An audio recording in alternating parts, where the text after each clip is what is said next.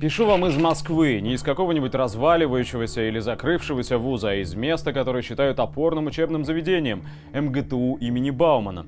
Ну и тут началась вакханалия. Я не буду особо распинаться по поводу плохой оснащенности некоторых лабораторий. Материалов не хватает, станки старые, особенно запомнился шильдик, сделанный в ГДР на одном из них.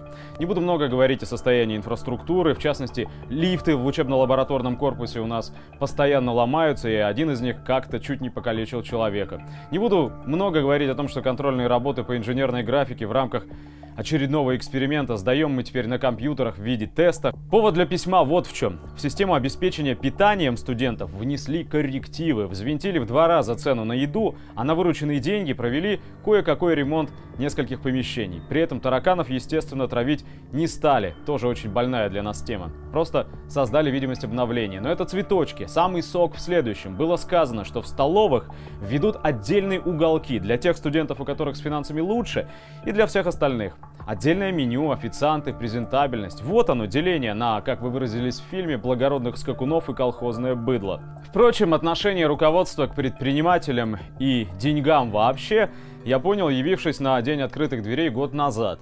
На первом этаже у нас развешаны плакаты с цитатами из известных российских политиков. Сейчас как никогда важно наладить диалог науки и бизнеса. Шикарно, да?